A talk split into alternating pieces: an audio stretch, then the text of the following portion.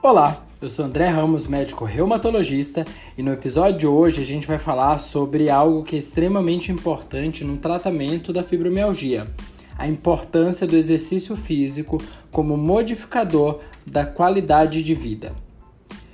Bem, muitos pacientes perguntam por que de sentirem tantas dores, qual é a causa da fibromialgia.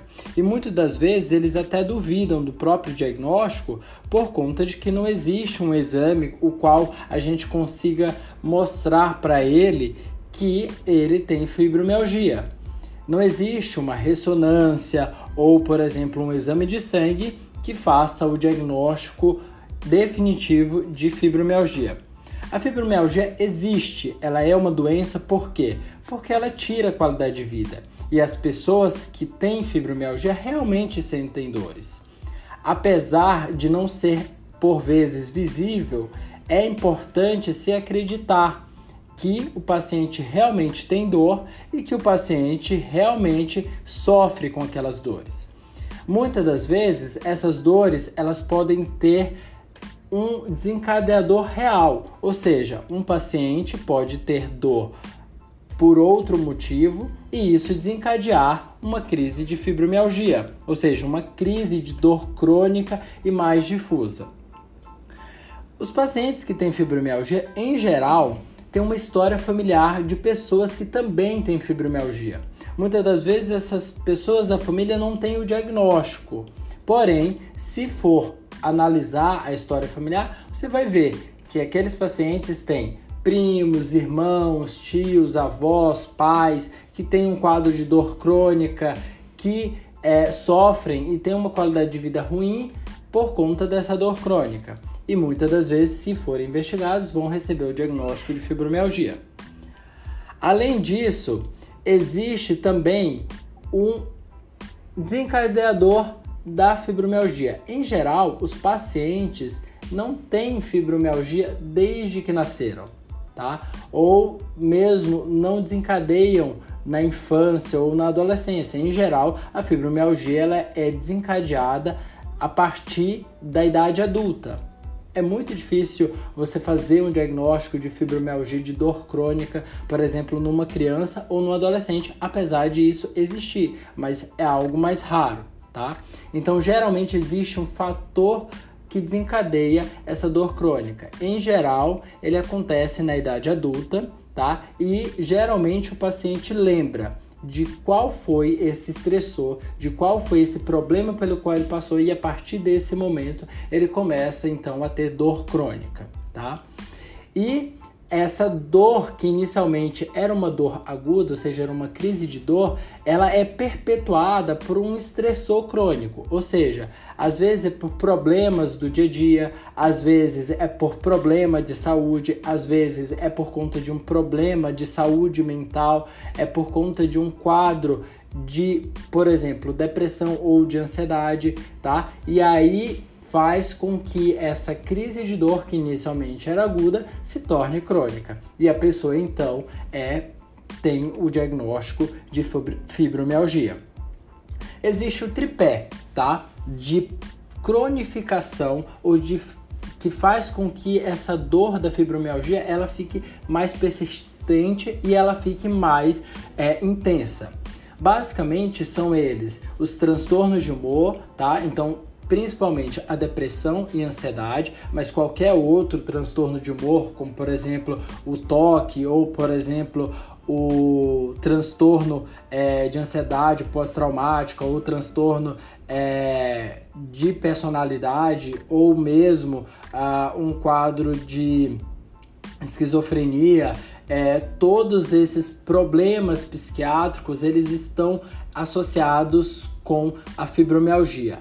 Além disso, a falta de exercício. Pessoas que têm dor crônica, em geral, eram pessoas que não faziam atividade física ou faziam pouca atividade física. E a partir do momento em que começam a ter dores, ficam mais sedentárias ainda, ou seja, diminui ainda mais essa, esses exercícios. E além disso, em geral, está associado com um padrão de sono ruim. Essas pessoas não dormem bem ou dormem muito pouco, tá? Então a gente esses três são os tripés, são os intensificadores da fibromialgia e é neles que a gente precisa se concentrar se realmente a gente quiser melhorar da fibromialgia, tá? Então, para todos os pacientes que chegam no meu consultório, eu deixo isso muito claro. Se você não melhorar da depressão, se você não melhorar da ansiedade, se você não fizer exercício, se você não melhorar o seu padrão de sono, você não vai ter melhora dessa fibromialgia. Não adianta eu dar remédio, tá? Se a gente não conseguir olhar a sua qualidade de vida, sua vida como um todo, nesse sentido. Então a gente precisa focar nessas três coisas.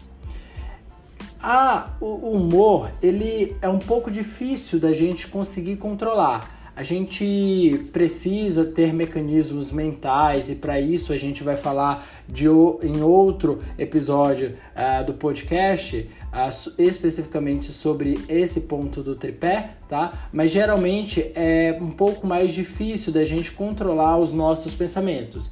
Existem sim formas de se abordar isso uh, do ponto de vista da psicologia e muitas das vezes é necessário fazer terapia para poder a gente conseguir então modificar a nossa forma de pensamento e com isso ter um ganho, né, da parte do nosso humor, tá bom? Muitas das vezes a gente vai precisar usar mão de medicação, tá? Para poder melhorar da depressão, para poder melhorar da ansiedade ou de algum outro problema psiquiátrico, tá?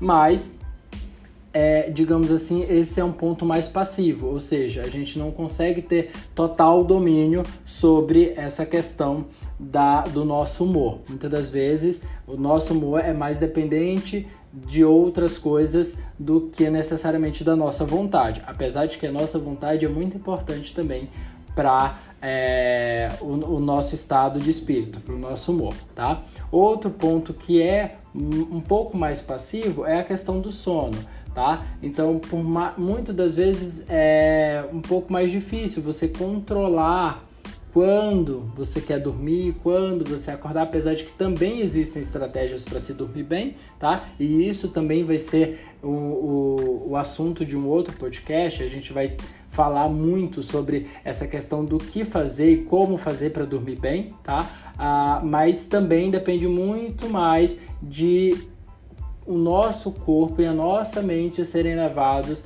é, para um sono restaurador, tá? Agora, um ponto que é o primeiro ponto aqui do, do, do dessa, desse tripé, que eu acho super importante, que é um ponto mais ativo, ou seja, você consegue porque você quer e você faz, porque você toma a decisão todos os dias de se fazer, é o exercício. Então, o exercício é uma questão de hábito, é uma questão de você acordar e tomar a decisão de fazer o exercício, tá? Então, esse é algo que vai fazer com que você que é, é o ponto mais fácil, digamos assim, de você realmente conseguir tratar. E aí, você fazendo exercício físico de forma regular e de forma adequada, você vai melhorar o seu humor, então você vai melhorar da depressão, da ansiedade, você vai melhorar o seu padrão de sono, entendeu? E se você melhorar o seu sono, esse sono vai então interferir, ou seja, vai melhorar no seu humor. Seu humor estando melhor, você vai conseguir dormir bem. Então, se você fizer atividade física, você vai dormir bem e você vai melhorar seu humor. Enfim, tudo vai melhorar se você começar a fazer atividade física. Atividade física, para quem tem dor crônica, é um tabu. Por quê? Porque a gente sabe que exercício, para quem não faz exercício, vai desencadear dor. Em geral, quando a pessoa que não faz exercício, nem para isso e nem por isso ela vai ter fibromialgia, ela decide então a começar a fazer atividade física, por exemplo, ir numa academia, ela vai no primeiro dia, quando for no segundo dia ou terceiro dia, ela vai estar dolorida, ela vai estar sentindo dor muscular. Por quê? Porque os músculos foram submetidos a um esforço que eles não estavam acostumados a fazer. Então é importante por parte de quem tem fibromialgia entender que após o exercício é natural e esperado que sinta dor. Como a pessoa tem fibromialgia, ela vai sentir muito mais dor do que aquela pessoa que não tem fibromialgia. Mas é importante a pessoa saber que essa dor ela é esperada e que ela é boa. Então, no momento em que a paciente que tem fibromialgia entende que aquela dorzinha que ela está sentindo a mais naquele dia por conta da dor muscular do exercício, ela é boa, então ela vai saber, olha, a próxima vez que eu for fazer exercício, então eu vou sentir menos dor ou eu não vou sentir dor. E isso vai fazer com que ela se sinta satisfeita porque ela atingiu aquilo que a gente deseja, tá? Que é o aumento progressivo da atividade física, tá? Nos casos de quando você está com uma dor muito intensa, ah, uma outra estratégia, além de você reconhecer o benefício e esperar que exista dor pós-exercício, é você começar de pouquinho e aumentando essa quantidade e a intensidade do exercício gradualmente.